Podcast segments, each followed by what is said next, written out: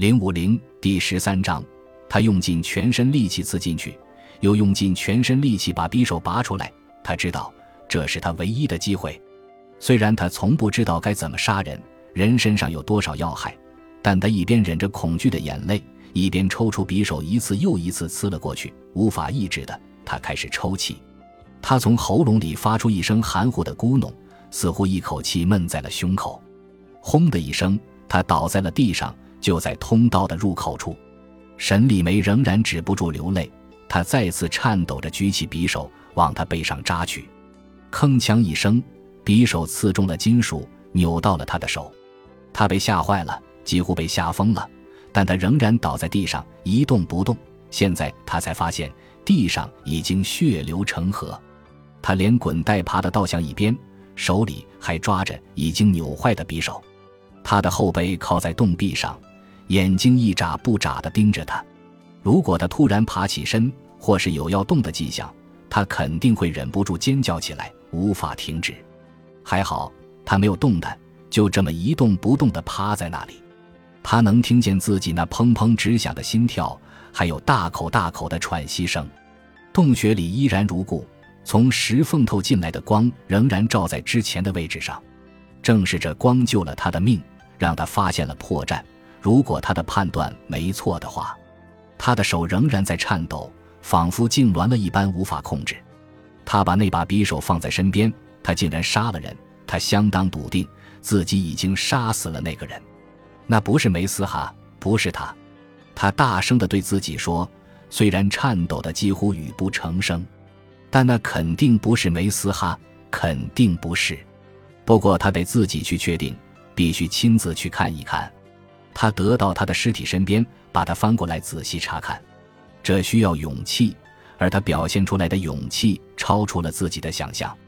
他尽全力控制住自己，接着又爬了回去，扭曲的刀握在手上，地面的石头擦伤了他的膝盖，手腕也一阵一阵抽痛。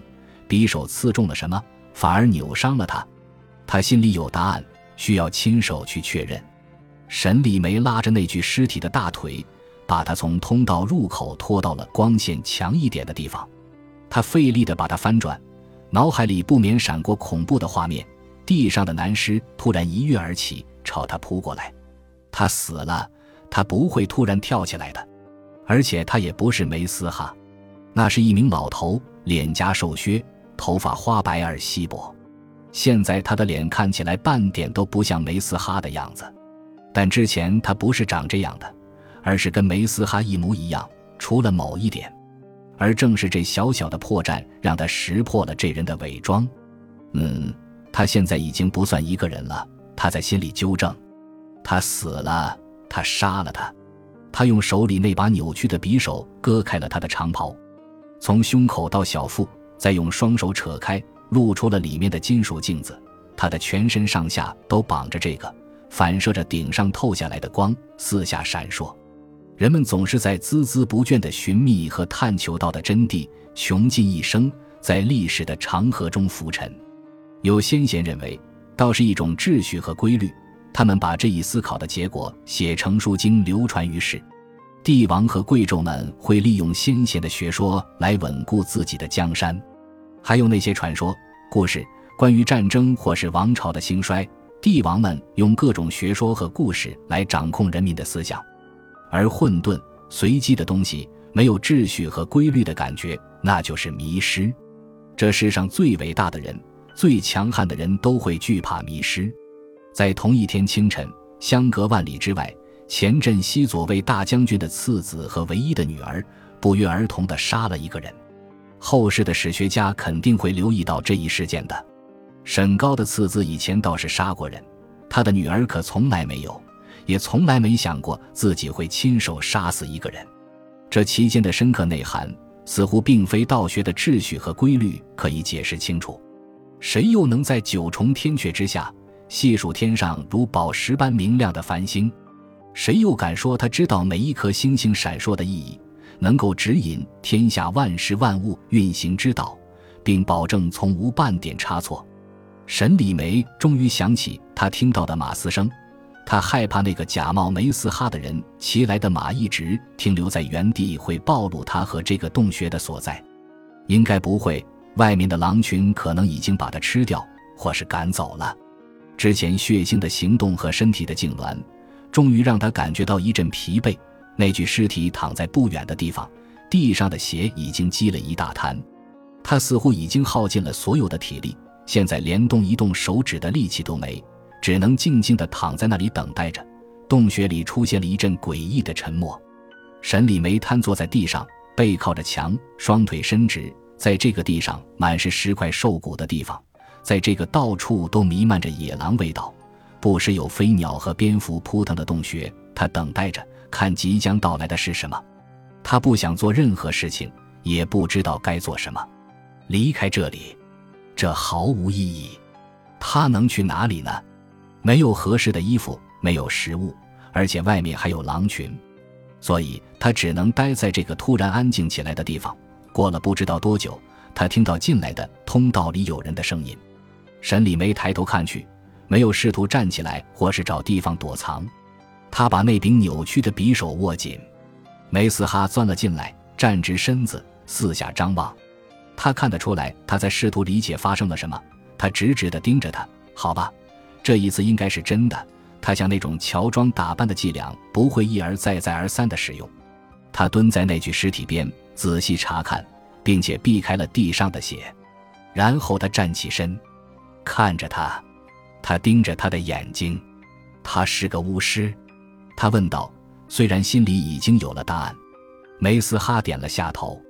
他假扮成你的样子，几乎一模一样，但是一直没有开口说话。他要带我去外面，所以我，他没法说下去。怎么认出来的？他站起身，衣服上簌簌的掉下来岩石粉尘，还沾着血迹。他能看到血迹不是那么容易消失的。他的眼睛，他回答他的，你的眼睛没有这么亮。他不知道这句话是否会刺伤到他，因为他揭露了一个残酷的事实。不过看上去他似乎笑了。他敢肯定，那是一抹笑容，虽然转瞬即逝。他说：“我知道，我曾经在水里看过眼睛，在池塘，是这个词吗？是的，池塘，是，是在那件事情发生过后。这是个愚蠢的问题，但他只是点了点头。是的，那以后，我的眼睛死了，不，没有死。”他突然激烈的反驳，他看上去很惊讶，他自己也觉得惊讶。你的眼睛是黑色的，但他们没有，你也没有死。这次他没有笑，没有，不死不活。他说在山，沈带来之前就那天，那天，是你的弟弟。是的，你知道，我知道。那这一次呢？他指着那具尸体，是他派来的吗？出乎意料的，他摇了摇头。沈丽梅本来以为自己已经猜到真相了，不是来得太快。我想他只是看到我去找马，或者之前我们来，他就趁机来抓我。可能，或许为了领赏，他看到我，认出我，知道我是谁。看到狼群，他就知道，然后。需要点时间，用巫术变化样子。沈丽梅苦苦思索了半晌，可是你走了，他可以直接来抓我的，不是吗？他想了想，是，或许他要抓你，见他们，怕你自行了断，所以变样子。他清了清嗓子，他的手疼的难受。现在必须走，他说。那这个人怎么办？他很惊讶。朝着周围的骨头比划了下，留给狼都这样的。他顿了顿，看起来有点扭捏。过了半晌，才说：“很好，杀了他，非常勇敢，是这个词吗？”他叹气：“勇敢是，我想没错。”他又犹豫了下，抬起手，僵硬的指了指后面：“你看到那个洞穴了？那些壁画吗？我看到了。”我没有走得更远，我害怕，我不勇敢。不，他摇头，你做的对，不要去。那是巫师魂灵，非常古老。但是你看到那幅最大的画了？我看到了。他看着他，似乎做了什么决定。来吧，我们做件事，然后走。他没有力气去抵抗，就这么让他带着回到了画满骏马壁画的洞穴。他驻足继续看壁画，而梅斯哈则走进了最后那个他不能踏入的洞穴。出来的时候，他带着一个浅口泥钵，从身上背的另一个皮囊里倒出了点水，混了进去，用木棒搅拌。